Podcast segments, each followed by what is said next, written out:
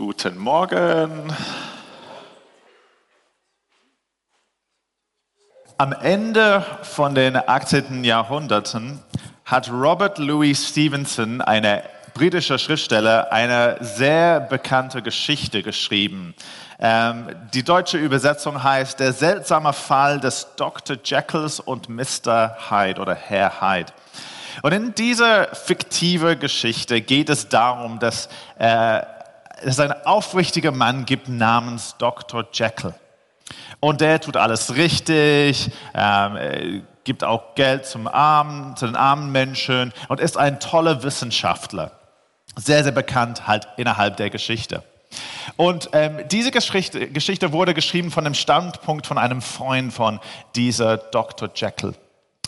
Und gleichzeitig in dieser fiktiven Welt gibt es einen anderen Mann äh, namens Mr. Hyde, Herr Hyde, und der betrieb ganz furchtbare Sachen. Er ermordet Menschen äh, und, und die Polizei sucht diesen Mann zu finden, um ihn zu schnappen. Und kurz gefasst und Spoiler für die, die das noch nicht gelesen haben oder noch nicht gehört haben, äh, am Ende finden wir heraus, dass der Dr. Jekyll und der Mr. Hyde sind genau die gleichen Personen. Denn der Dr. Jekyll hat ein Serum äh, erfunden, so ein Mittel erfunden, was seine ganzen Hemmungen wegnimmt. Und am Abend nimmt er das und dann geht er raus und tut alles mögliche äh, furchtbare, alle möglichen furchtbare Sachen, Blödsinn. Ne? Und diese Geschichte ist mittlerweile relativ bekannt, äh, mindestens im englischsprachigen Raum, wo ich unterwegs bin. Und äh, es wird wiederholt in den Popkultur. Das sieht man halt immer wieder, also Referenzen dazu. Äh, einfach weil es die, äh, glaube ich, die, äh, die Fantasie von den Menschen, äh, wie soll ich sagen, die, die Leute finden das einfach interessant, ne? dass es sein kann, dass eine Person wirklich zwei verschiedene Charaktertypen sein kann. Und manchmal, wenn ich mit Menschen reden, äh, rede über Gott, haben sie irgendwie auch so ein ähnliches Bild über ihn. Also für einige ist der Gott des Alten Testaments ein ganz anderer Gott zu dem Gott vom Neuen Testament. Der Gott des Alten Testaments ist streng und hart und liebt Strafen, liebt Töten, liebt Blut und so weiter und so fort. Und der Gott vom Neuen Testament das ist eher der, der voller Liebe ist und voller Gnade, Barmherzigkeit, Vergebung, eher so wie Dr. Jekyll. Und das ist das, was ich gerne mit euch heute anschauen will. Und zwar ist Gott dieser Dr. Jekyll und Mr. Hyde. Ich weiß, ich habe ein sehr einfaches Thema ausgesucht. Na, also für die, die äh, heute gekommen sind und haben gedacht, ah, jetzt äh, so ein wundervolle Predigt über die Liebe Gottes und das würde mir gut tun. Äh, wir haben was ein bisschen anspruchsvoller heute, aber ich hoffe, dass es euch anspricht. Und ehrlich gesagt, ich mache das selber mit ein bisschen Angst, weil wir werden über Gottes Charakter sprechen. Und es kann natürlich sein, dass sich missverstanden wird oder dass man eine Seite oder die andere Seite betont. Und das ist halt sehr gefährlich, wenn man über Gott spricht. Aber wir machen das, wir schaffen das. Also wie kann ein liebender Gott seine Schöpfung bestrafen? Ist Gott wirklich schizophren, so wie Dr. Jekyll und Mr. Hyde? Oder wie, wie können wir das vereinen zusammen? Also erstens, ganz am Anfang sage ich ganz klar, der Gott des Alten Testamentes und der Gott des Neuen Testamentes ist derselbe Gott. Er ist derselbe Gott. Und ich würde sagen, ähm, wenn ich mit Menschen gesprochen habe, die eher so tendieren zu sagen, ja, die sind verschiedene Götter oder keine Ahnung, Gott hat sich umwandelt im Laufe der Zeit auf eine liebende Gott. Das ist nur, wenn Menschen die Bibel nicht wirklich äh, äh, ähm, konsequent durchgelesen haben. Weil man findet sowohl im Alten Testament als auch im Neuen Testament Gericht und Gnade. Es ist in beide Testamenten da vorhanden. Und äh, einige Leute versuchen da rumzugehen, um zu sagen, ja, aber wir können vielleicht diesem Manuskript nicht vertrauen oder jenes oder hat Jesus das wirklich gesagt, dass Jesus über die Hölle gesprochen hat? Und ich lege diese Einwände einfach beiseite, weil das ist zu einfach. Sonst machen wir einfach äh, Copy-Paste, die Teilen aus der Bibel, die wir gerne haben wollen. Dann machen wir unsere eigene Bibel hier und die Sachen, die vielleicht uns nicht so gut gefallen, die lassen wir einfach weg. Ja, das ist zu einfach. Das ist zu vereinfacht. Also ich gehe davon aus, ich gehe von diesem Basis aus, dass die Bibel Gottes Wort ist und dass es richtig spricht über Gott.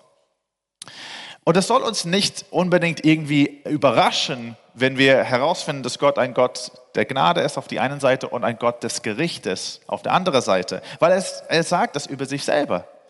Als Mose auf dem Berg ist und Mose bittet Gott, um seine Herrlichkeit zu sehen, kommt Gott. Und ich finde es sehr interessant, weil Gott kommt nicht nur mit seiner Herrlichkeit, dass Mose beobachten kann, sondern Gott beschreibt sich selber. Und äh, der Bruder, äh, Bruder Andrew, Brother Andrew, der äh, bekannte Bibelschmuggler, nennt diesen Text Gottes Unterschrift oder Gottes Signatur. Ich liebe das, ich liebe dieses Bild. Ne? Also wenn ich, wenn ich E-Mails schicke, dann habe ich halt immer meine Signatur da mit unserem Logo und mein Name und Titel und äh, verschiedene Links und so. Das ist Gottes Signatur. Also Gott äh, sagt über sich selber im 2. Mose 34, 6 und 7. Ich bin der Herr, der Herr, Gott barmherzig und gnädig, langsam zum Zorn, reich an Gnade und Treue, der Gnade bewahrt an Tausenden oder an Tausenden von Generationen, der Schuld, Vergehen und Sünde vergibt. Punkt. Halleluja. Wunderbar, oder? Da sind wir alle dabei. Das hört sich richtig, richtig gut an. Aber es gibt ein Problem. Es gibt keinen Punkt dort. Der Vers geht weiter und dann äh, geraten wir in Schwierigkeiten vielleicht. Da lesen wir, aber keineswegs ungestraft lässt, sondern die Schuld der Väter heimsucht an den Kindern und Kindeskindern an der dritten und vierten oder an der dritten und vierten Generationen. Ach, das ist wesentlich unangenehmer als der erste Teil von seiner Signatur, von seiner Unterschrift. Also wie kann das sein? Wie können wir diese zwei für uns äh, äh, gegenseitige Sachen vereinen? Wie, wie passen sie zusammen? Ein Gott, der gnädig und treu ist, aber der äh, Schuld heimsucht. Also erstens, ähm, das ist ein falsches Dilemma. Öfters denken wir, dass Gericht und Gnade das Gegenteil voneinander ist. Das ist es aber nicht. Das Gegenteil von Gerechtigkeit äh, ist nicht Barmherzigkeit, sondern Unrecht. Das Gegenteil von Gerechtigkeit ist nicht Barmherzigkeit, sondern Unrecht. Und das Gegenteil von Gnade ist nicht Gericht, sondern Rücksichtslosigkeit. Das Gegenteil von Gnade ist nicht gerecht, sondern Rücksichtslosigkeit. Und das heißt, wenn sie nicht das Gegenteil voneinander sind, dann können wir sie gleichzeitig finden. Dann dürfen sie gleichzeitig auftauchen, weil sie widersprechen einander nicht. Und ich glaube, es hilft, es ranzugehen, äh, wenn wir schauen auf die eine Seite und auf die andere Seite. Was wäre, wenn Gott nur ein Gott des Zornes wäre oder wenn Gott nur ein Gott der Gnade wäre? Also zuerst fangen wir äh, mit der Seite vom Gericht her. Was wäre, wenn Gott nur ein Gott wäre, der gerecht ist oder der straft. Also erstens wäre Adam, wären Adam und Eva tot gewesen. Und es gäbe uns nicht. Ja, weil wir sind alle von denen gekommen. Äh, Gott hat gesagt zu Eva oder zu beiden eigentlich, zu Adam und Eva, wenn ihr von diesem Frucht esst, an dem Tag stirbt ihr oder sterbt ihr. Und Eva hat es gemacht, Adam hat es gemacht. Dann hätte Gott einfach sagen können, okay, beide tot, fertig mit der Menschheit. Ich fange an, vielleicht mache ich Menschheit 2.0, 2.0, neue Version mit Upgrade. Vielleicht mit der Möglichkeit, dass sie nicht versündigen.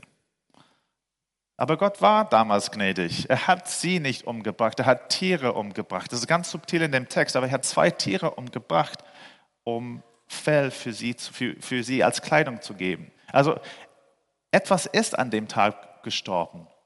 Nicht nur die Beziehung zwischen Gott und Menschen, sondern Tiere sind für Menschen gestorben. Und das war natürlich ein Bild für etwas, was später passieren wird. Aber stellen wir uns vor, dass irgendwie nur in diesem einen Fall Gott gnädig war zu Adam und Eva. Sie durften leben, sie durften Kinder haben und so weiter und so fort. Das würde bedeuten, dass heute, wenn Gott nicht gnädig wäre, dann würde die ganze Menschheit nicht für die Ewigkeit leben dürfen. Wir würden nicht im Himmel kommen mit Gott, weil wir alle, die ganze Menschheit kaputt ist. Wir haben alle versündigt, ne? uns versündigt.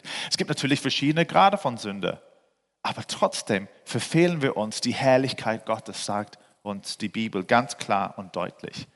Und das ist, wenn Gott nur ein Gott der Strafe ist, nur auf die eine Seite, nur wenn wir diese Seite überbetonen. Aber was ist, wenn wir die andere Seite überbetonen? Was wäre, wenn Gott nur gnädig wäre? Wenn jemand zu ihm kommen würde, ah, ich habe was Falsches gemacht, ja, kein Problem, vergeb dir. Und dann er so, ah, kein Problem, kein Problem, vergeb dir alles, ja, kein Problem, alles ist gut. So wie in so ein alter Opa im Himmel mit so einer na, großen Bart. Ja, oh, ist kein Problem, mein Sohn, geh weiter, mach weiter. Also was wäre, wenn Gott so wäre? Ich weiß nicht, ob ihr jemals darüber nachgedacht habt, aber das wäre auch, ehrlich gesagt, ganz furchtbar. Weil das würde heißen, dass Mörder, Vergewaltiger, Kinderschänder im, im Himmel kommen könnten, ohne Reue. Sie müssen nichts bereuen, was sie getan haben, weil Gott gnädig ist. Oh, kein Problem, komm mal. Ja, super. Na? Und wenn es kein Gesetz gibt, übrigens hier auf dieser Erde, dann würde das heißen, dass Mörder, Vergewaltiger, Kinderschänder und so weiter und so fort einfach frei rumlaufen können. Aber du hast das gemacht, ah, ist kein Problem, wir sind gnädig hier in diesem Land. Keine Gefängnisstrafe, keine Strafe überhaupt, geh einfach weiter. Mach das, was du möchtest. Strafe ist notwendig. Strafe ist notwendig. Und auch wenn wir überhaupt nicht über diese Sachen gerne reden wollen, ich bin froh, dass ich in einem Land wohne, wo es ein Gesetz gibt und wo das Gesetz eingehalten wird. Und wenn Leute gesetzwidrig agieren, dass die, dass die, äh, die Regierung da reinkommt oder Polizei und sagt, nee, das geht überhaupt nicht, das dürfte nicht ins Gefängnis mit dir. Weil ich möchte nicht in einem Land leben, wo es kein Gesetz gibt, wo Mörder und Kinderschänder und Vergewaltiger frei rumlaufen dürfen das heißt Anarchie.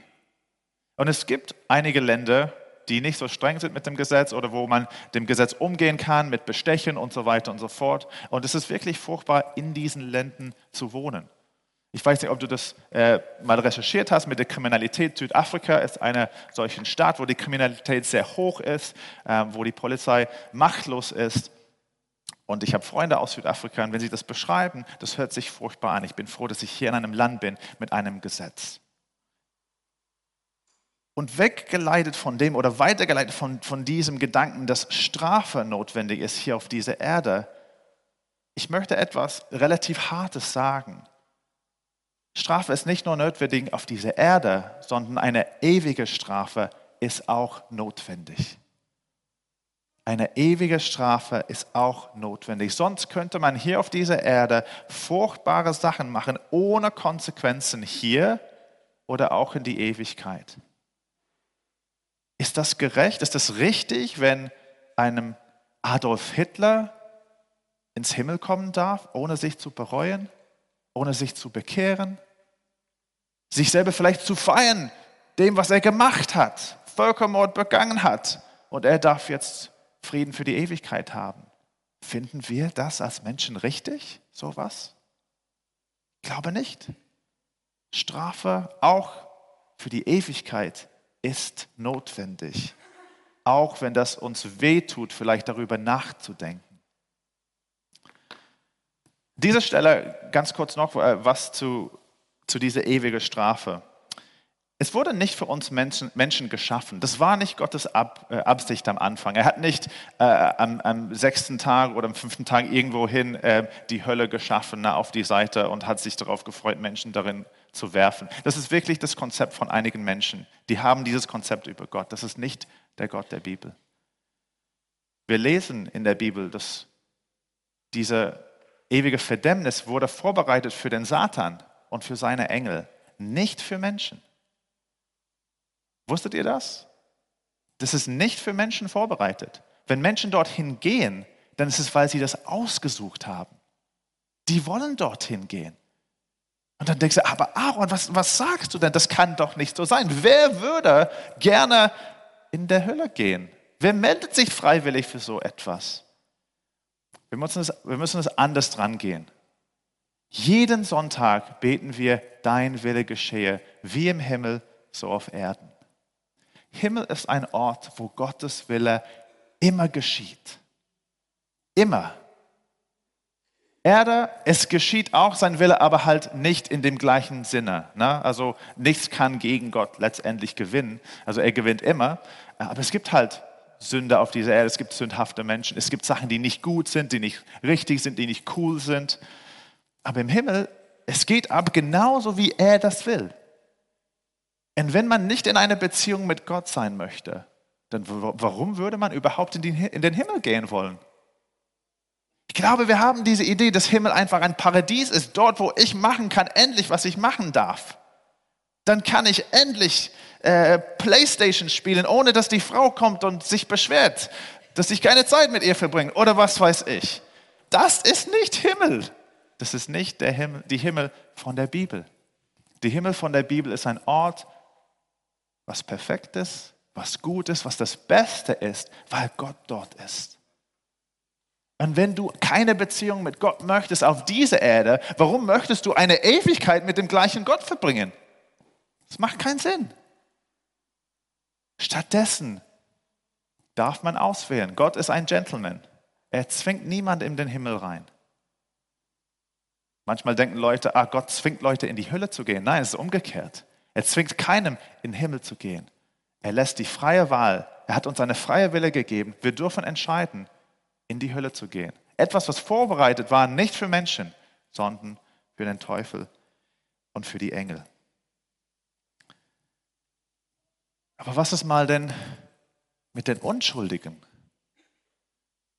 Ich glaube, als Menschen sind wir sehr gut, einfach diese, diese theoretische Einwände zu bringen zu Fällen, die nicht mit uns zu tun haben. Ne? An der Uni habe ich zahlreiche Gespräche geführt mit Leuten, die mir gesagt haben, aber was ist mit den Stämmen in Afrika oder Papua Neuguinea? Die haben das Evangelium nie gehört. Ich habe gesagt, ehrlich gesagt, wir reden über du und ich hier und wir haben das Evangelium gehört. Ne? Es hat nichts zu tun mit diesen Stämmen. Und bis jetzt hast du gar kein Interesse an diesen Stämmen gezeigt. Du hast kein Geld darüber geschickt, du hast ihnen nicht geholfen. Aber plötzlich, wenn wir darüber reden, über die ewige äh, Verdämmnis, dann plötzlich sind sie sehr interessant. Ich glaube, wir haben einfach diese theoretischen Einwände, die nicht unbedingt nötig sind. Ne? Aber wenn wir glauben, dass der Gott der Bibel wirklich so ist, dann ist er gerecht. Dann schickt er auch Menschen dorthin, dann schenkt er auch Visionen. Dann hat keiner letztendlich, das ist was die Bibel sagt, hat keiner am Ende die Möglichkeit zu sagen, hey, ich habe die Botschaft nie gehört. Keiner wird das sagen können an dem Tag. Aber was ist mit Menschen, die nichts Falsches gemacht haben, die Unschuldigen? Es kommt darauf an, wie man unschuldig definiert. Wie wir das definieren wollen hier auf der Erde oder wie Gott das definiert. Im Vergleich zu Gott sind wir alle schuldig. Alle, egal was wir gemacht haben. Sicherlich, äh, ich, ich habe Kollegen bei Juden für Jesus, die waren in der Drogenszene, die waren im Gefängnis. Die haben Leute äh, erpresst und so weiter und so fort. Und dann sind sie zum Glauben gekommen. Ich habe diese Sachen noch nie gemacht. Aber trotzdem weiß ich, wenn ich vor dem perfekten Gott gegenüberstehe, dann hat er eine ganze lange Liste gegen mir von Sachen, die ich falsch gemacht habe. Und am Ende wird kein Mensch dort äh, stehen können und sagen, ich bin unschuldig, ich habe keine Angst vor diesem Gericht. Weil wir sind alle schuldig letztendlich. Und das merken wir, wir spüren, ja, wir sind gute Menschen. Wir sind gute Menschen, aber gut ist nicht gut genug. Das ist das Problem. Also es gibt keine Unschuldigen. Aber was ist mit dieser Strafe? Eine Ewigkeit weg von Gott. Die Strafe ist zu streng. Es kommt darauf an, wie man streng definiert. Weil sogar die kleinsten Sachen, die ich gegen Gott mache, das ist eine Rebellion gegen den König. Und wenn wir akzeptieren, dass Gott alles als das Beste macht, dass er der höchste Instant ist, dass er komplett gut ist, komplett voller Liebe ist, und dann sage ich, hey, ich weiß besser als das, dann sage ich damit, egal wie klein, egal wie groß, ich möchte auf dem Thron sitzen. Ich möchte Gott sein. Übrigens, das ist eine Pandemie jetzt in unserer Kultur, dass ich möchte Gott sein. Ich darf tun, was ich tun möchte. Es ist nichts anderes als Rebellion gegen den König der ganzen Erde. Ich möchte entscheiden. Dieses Verständnis, Gott der Gnade, Gott des Gerichts, das führt zu einem besseren Verständnis von der Bibel bei äh, schwierigen Stellen. Ähm, bis jetzt war es ein bisschen hart. Na, wir haben über ewige Verdämmnis und so gesprochen. Es wird nicht leichter, leichter es tut mir leid. Ähm, jetzt wollen wir über äh, Völkervernichtung reden. Völkervernichtung steht auch in der Bibel, tatsächlich, im Land Kanaan. Wir können ein paar harte Stellen lesen. 5. Mose 7, 1 bis 4. Wenn der Herr, euer Gott, euch das jüdische Volk in das Land bringt, das ihr nun erobern wird, werdet, wird ihr viele Völker vor euch treiben. Die Hethite, die Girgashite, die Amorite, die Kananite, die Peresite, die Hivite, die Jebusite, vielleicht die Termite auch. Sieben Völker, die alle größer und mächtiger sind als ihr.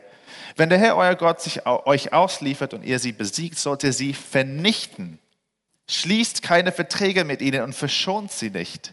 He äh, Heiratet nicht in ihre Familien ein, verheiratet eure Töchter nicht mit ihren Söhnen oder eure Söhne nicht mit ihren Töchtern, denn sie würden eure Kinder dazu bringen, sich von ihm abzuwenden und andere Götter zu verehren.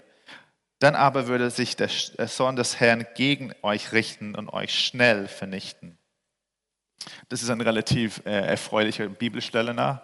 Ich habe das noch nie auf einem Kühlschrankmagnet gedruckt gesehen. Äh, das wird auch nicht auf dem Kühlschrankmagnet, 5. Mose 20, 16 bis 18. In den Städten der Völker, die der Herr, euer Gott, euch zum Besitz gibt, durft ihr niemandem am Leben lassen. Ihr sollt die Hethiter, Amoriter, Kananiter, bla bla bla, vernichten, wie der Herr, euer Gott, euch befohlen hat. Denn die Völker des Landes sollen euch nicht ihre Verabsch verabscheuungswürdigen religiösen Bräuche lehren die sie zu Ehren ihrer Götter ausgeführt haben, damit ihr euch dadurch nicht gegen den Herrn, euren Gott, versündigt. Was ist mit diesen Leuten? Ist Gott einfach rassistisch? Warum möchte Gott diesen Leuten umbringen? Und es ist genau solchen Texten, die man nehmen kann, aus dem Kontext vom Alten Testament komplett ausreißen und zu einem Schluss kommen, dass Gott ein Gott ist, der einfach zornig ist und mag Leute töten. Was nicht in diesem Text steht, aber was in dem gesamten Alten Testament steht, ist, dass diese Leute 430 Jahre Gnadezeit bekommen haben von Gott. In diese 430 Jahren durften sie sich umkehren. Aber sie haben sich verhärtet.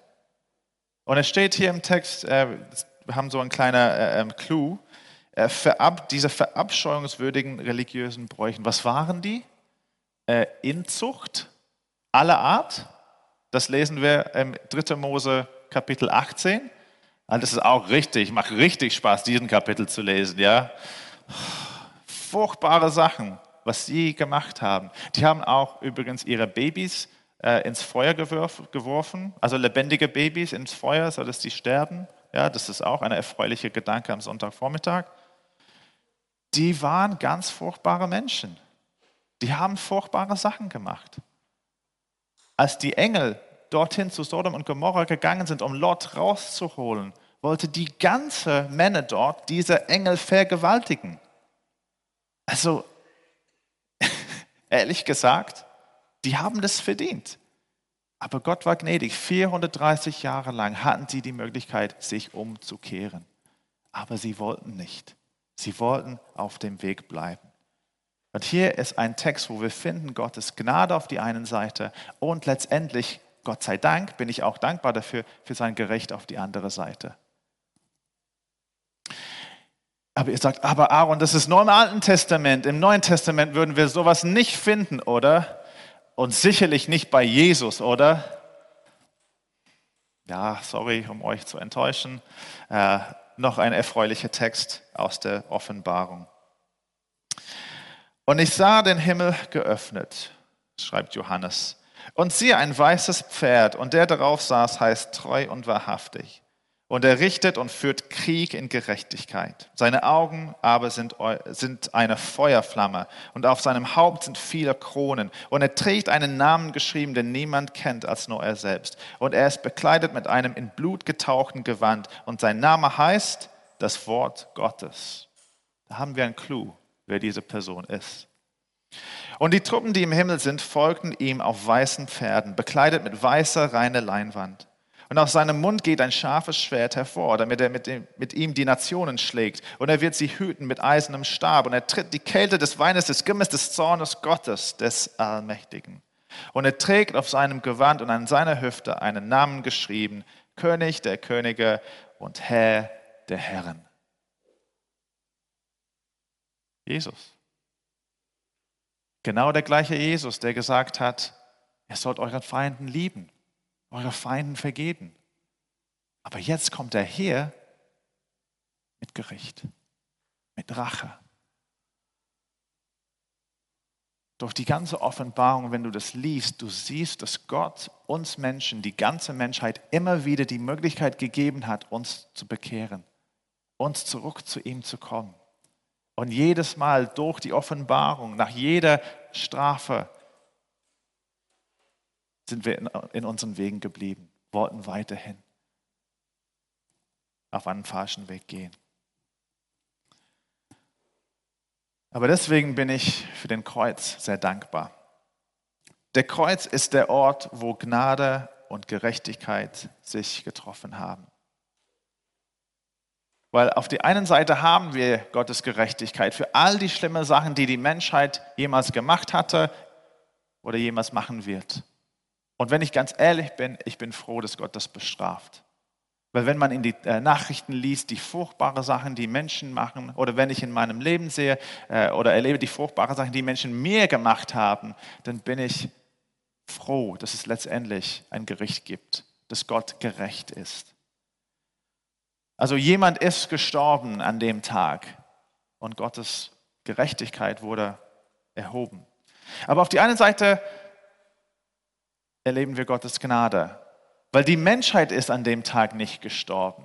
Die Menschheit, die das verdient hat, ist nicht gestorben, sondern der Messias, Jesus, Gott selber ist an dem Tag gestorben. Ich habe manchmal mit Menschen gesprochen, die gesagt haben, aber das stimmt nicht. Ja, du hast Gnade, aber das ist nicht Gerechtigkeit. Weil Jesus stirbt und die ganze Menschheit geht theoretisch frei. Das ist nicht gerecht. Also wenn wir äh, hier in Deutschland äh, in einem äh, Gericht gehen würde und der, ähm, der Richter würde sagen, ja, der darf freigehen, weil, ähm, ich, weil jemand anders die, den Preis für diesen Typen bezahlt, auch wenn er schuldig ist, dann würden wir sagen, das ist nicht fair, das ist nicht Gerechtigkeit, das ist Unrecht sogar. Und ich gebe, das, ich gebe diese Personen Recht bis zu einem gewissen Zeit, äh, bis zu einem gewissen Punkt. Und zwar, das ist gerecht, wenn jemand das bereut. Und dann stellen wir die gleiche Szenario da oder vor, wo jemand dort im Gericht sitzt und er weiß, dass er schuldig ist. Und er bereut das und er, er wünscht sich, er könnte alles machen, um das äh, äh gut zu machen. Und er weiß, er gehört ins Gefängnis.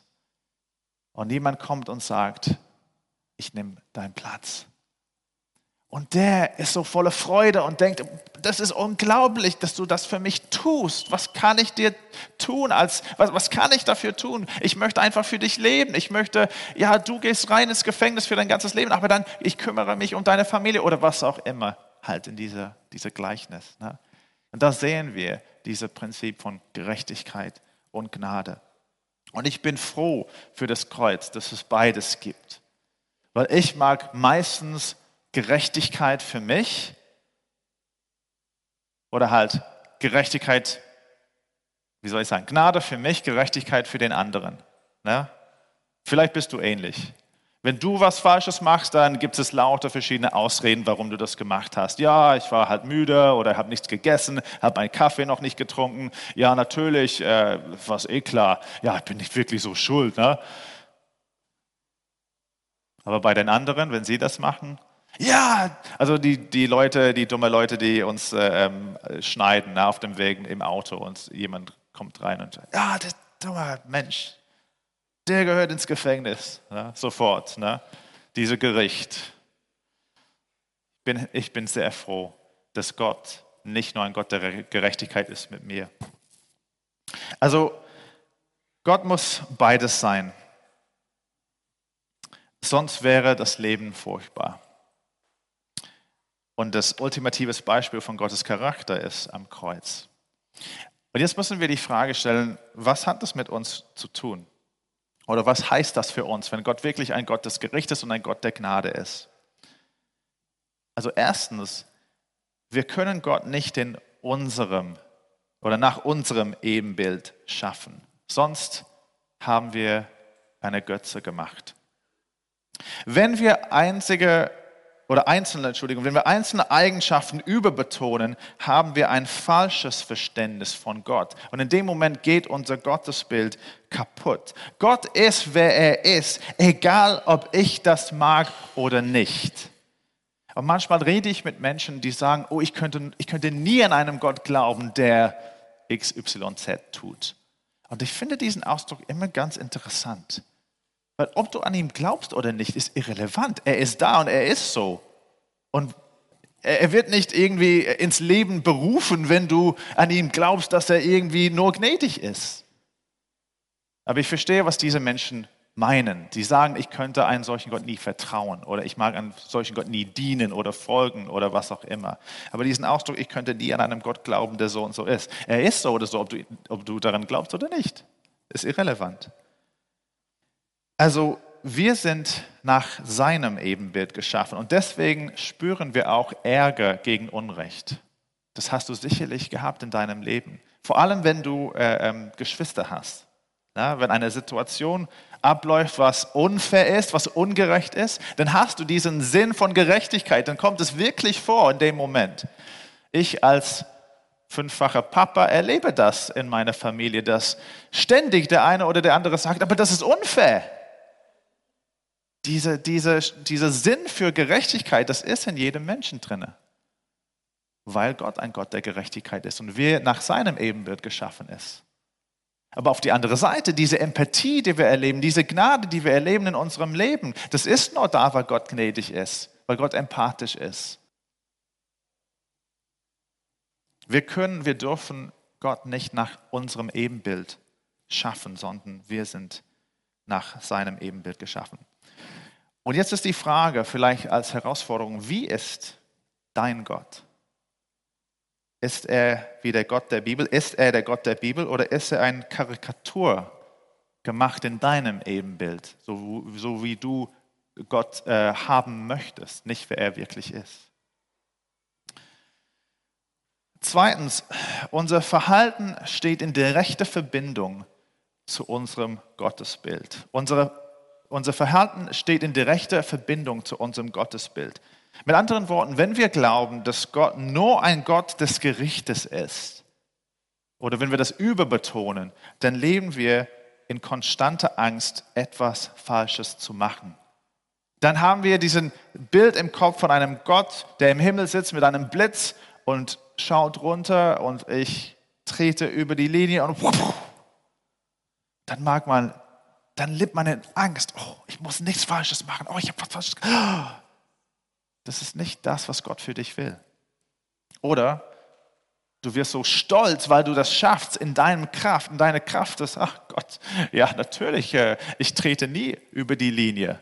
Also du hast keinen Grund, mich äh, zu strafen. Ich bin so gut. Das, glaube ich, ist auch nicht so wunderbar. Oder was auch, äh, was ist es, wenn es auf die andere Seite ist? Wenn wir glauben, dass Gott nur ein Gott der Gnade ist, dann würden wir letztendlich das machen, was wir wollen, nicht was richtig ist. Und wir versklaven uns wieder zu der Sünde. Ich glaube, wir vergessen das teilweise, dass wir sind gerettet worden von einem Leben, wo wir Sklaven waren. Die Bibel nennt diese Verbindung zu diesen äh, Sachen, die wir gemacht haben, Lügen, Stehlen, was auch immer es war, als ob wir versklavt waren. Und wenn wir sagen, ah, Gott ist gnädig, er wird mir sowieso vergeben, dann haben wir ein Missverständnis. Na, ja, Gott wird dich vergeben oder wird dir vergeben. Aber warum gehst du in diesen Weg, wo du dich versklavst wieder zu etwas, wovon du befreit worden bist? Das macht keinen Sinn. Und dazu, egal welche Seite wir überbetonen, haben wir Probleme, wenn das Gegenteil in unserem Leben passiert. Weil sonst haben wir einen Gott des Karmas. Ne? Karma ist sehr beliebt heutzutage, jeder spricht von Karma. Und wenn Gott nur gnädig ist oder nur, äh, ähm, nur strafend ist, dann passt das ganz schön zu Karma dazu. Aber wenn wir glauben, dass Gott nur ein strafender Gott ist, Wie können wir das erklären, dass Gott teilweise gnädig ist mit zum Beispiel Diktatoren? Ganz schlimme Menschen, die seit Jahren ihren Land zugrunde äh, ruinieren. Wie gehen wir damit um? Warum kommt Gott nicht mit einem Blitz aus dem Himmel direkt an diesen Menschen? Oder wenn wir überbetonen die Seite mit Gottes Gnade, Gott ist ein gnädiger Gott, wie gehen wir damit um, wenn etwas Schlechtes äh, passiert in unserem Leben? Wie gehe ich damit um, wenn ich ein Familienmitglied verliere, verliere oder äh, meine Frau ein Fehlgeburt oder sowas hat? Wie kann ich das vereinbaren mit dieser, oh Gott ist nur ein Gott der Gnade? Also noch eine Herausforderung für uns. Was ist unser Gottesbild? Balanciert oder überbetont auf eine Seite oder der andere? Drittens, Gott bestraft auch uns, seine Kinder, auch wir, die an Jesus glauben. Es gibt äh, ein längeres Text, ich habe versucht, es ein bisschen kürzer zu halten, aus dem Hebräerbrief, Kapitel 12. Ihr habt die Ermahnung vergessen, die zu euch als zu Söhnen oder zu Töchtern spricht. Mein Sohn, meine Tochter, schätze nicht gering des Herrn Züchtigung und ermatte nicht, wenn du von ihm gestraft wirst. Denn wenn, wen der Herr liebt, den züchtigt er. Er schlägt ab der jeden Sohn, den er aufnimmt. Zudem hatten wir auch unsere leiblichen Väter als Züchtiger und scheuten sie. Sollten wir uns nicht vielmehr dem Vater der Geister unterordnen und leben? Denn sie züchtigten uns zwar für wenige Tage nach ihrem Gutdünken, er aber zum Nutzen, damit wir seiner Heiligkeit teilhaftig werden. Alle Züchtigung scheint uns zwar für die Gegenwart nicht Freude, sondern Traurigkeit zu sein. Nachher aber gibt sie denen, die durch, die, die, Entschuldigung, die durch sie geübt sind, die friedvolle Frucht der Gerechtigkeit. Als fünffacher Papa weiß ich, dass es manchmal sehr, sehr wichtig ist, meine Kinder Nein zu sagen und Grenzen zu setzen. Das ist sehr unbeliebt in der heutigen Kultur. Es gibt auch Eltern, die, sagen, die, die glauben, die sollen nie Nein sagen zu ihren Kindern, weil das irgendwie die Kinder schädigt. Ich finde es wichtig, Nein zu sagen und Grenzen zu setzen. Ein paar ganz banale Beispiele wenn ich meine Kinder ernähren lassen würden, wie sie das so machen wollten oder wollen würden, dann würden sie in circa, hm, ich schätze, eine oder bis allerhöchstens zwei Wochen keine Zähne mehr haben.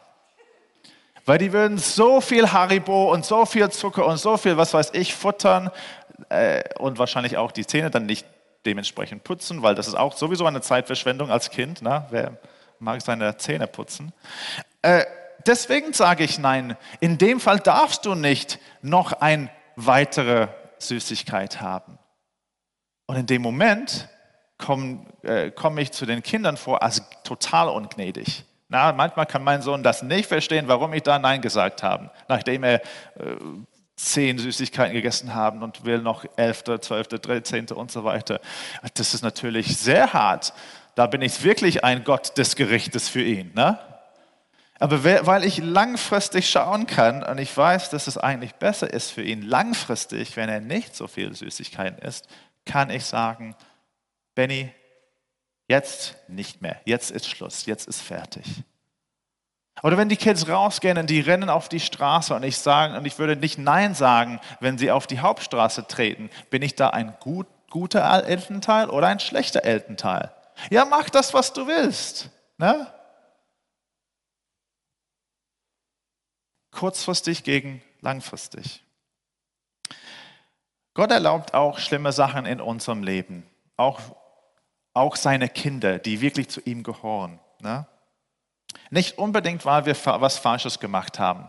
Das ist wirklich zu, zu äh, vereinfacht, zu billig zu sagen, zu einfach, oh, ich habe was Falsches gemacht und deswegen hat Gott dieses und, äh, dieses und jenes in meinem Leben erlaubt. Das das ist zu billig. Sondern es ist, um uns zu trainieren, so dass wir näher zu ihm sind. In dem Vers lesen wir, dass es so, dass wir geheiligt werden sind, so dass wir näher zu ihm kommen. Petrus drückt es folgendermaßen aus. Da nun der Messias im Fleisch gelitten hat, so wappnet auch ihr euch mit derselben Gesinnung. Denn, passt auf, wer im Fleisch gelitten hat, hat mit der Sünde abgeschlossen, um die im Fleisch noch übrige Zeit nicht mehr den Begierden der Menschen, sondern dem Willen Gottes zu leben. Gott erlaubt diese Sachen, um uns zu trainieren, sodass wir zu ihm kommen, sodass wir durch diese Zeiten mit ihm gehen, sodass wir trainiert sind, sodass wir nicht mehr Zeit verschwenden mit diesen Sachen auf dieser Welt, die versuchen uns zu versklaven. Wir müssen nicht alles verstehen. Und es ist auch hart teilweise, aber wir müssen wissen, wer Gott ist und wie Gott ist. Und jetzt kommen wir zum Schluss. Der Gott der Bibel ist kein Dr. Jekyll und Mr. Hyde. Der ist nicht schizophren in dem Sinne. Er ist perfekt in Gerechtigkeit und perfekt in Gnade. Er straft, aber er ist auch barmherzig und geduldig. Und Jesus hat den Preis bezahlt und dort auf dem Kreuz ist dort, wo Gerechtigkeit und Gnade sich treffen. Wie wir das verstehen, wird unsere Verhaltung ändern, zu gutem oder zu, zu, zu schlechtem. Und wir können Leute von diesem Gott erzählen, der Gnade hat für die, die Gnade brauchen, die die am Ende sind. Und wenn man das Evangelium weitergibt, dann muss man auch die Menschen kennen und wissen, mit wem kommuniziere ich gerade. Ist es jemand, der wirklich am Boden zerstört ist?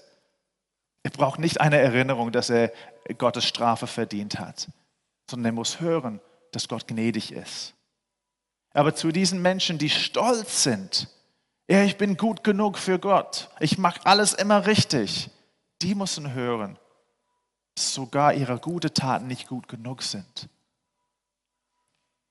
Das ist sozusagen dieser Gleichnis vom Pharisäer und vom sündhaften Mensch, der Jesus gesagt hat. Also, eine Ermutigung für heute. Gott ist ein Gott der Gnade auch für dich. Du kannst nie etwas so Schlimmes machen, wo du nicht zurück zu ihm kommen kannst. Aber auch eine Ermahnung für uns alle. Gott ist ein Gott des Gerichtes, weil er ein Gott der Gerechtigkeit ist. Wir können und wir sollen nicht mit den schlimmen Sachen, die in unserem Leben sind, einfach okay sein und sagen, ach, ist okay, Gott wird uns sowieso vergeben. Im Hebräerbrief sagt der Autor, wir sollen das beiseite legen und denn, äh, äh, die Rennen rennen, um zu Jesus zu kommen. Also, wie ist dein Gottesbild? Das ist das Wichtige. Beten wir. Vater im Himmel, ich danke dir für deine Gnade. Ich danke, ich danke dir so sehr, dass du nicht nur ein Gott des Gerichtes bist, sondern dass du auch ein gnädiger Gott bist. Aber Herr, wir haben wirklich dein Gericht verdient mit dem, was wir getan haben und gesagt haben, gedacht haben. Yeshua, Jesus, danke, dass du für uns gestanden bist, dass du unser Platz genommen hast. Und danke, dass wir jetzt für dich leben dürfen. Danke, dass du uns befreit hast. Ich bete, dass du uns hilfst, hilfst, wirklich diesen richtigen Bild von dir zu haben und nicht die eine oder der andere Seite zu überbetonen. Und bitte hilf du, ja, einfach, dass wir in der Beziehung mit dir leben können. In Jesu Namen. Amen.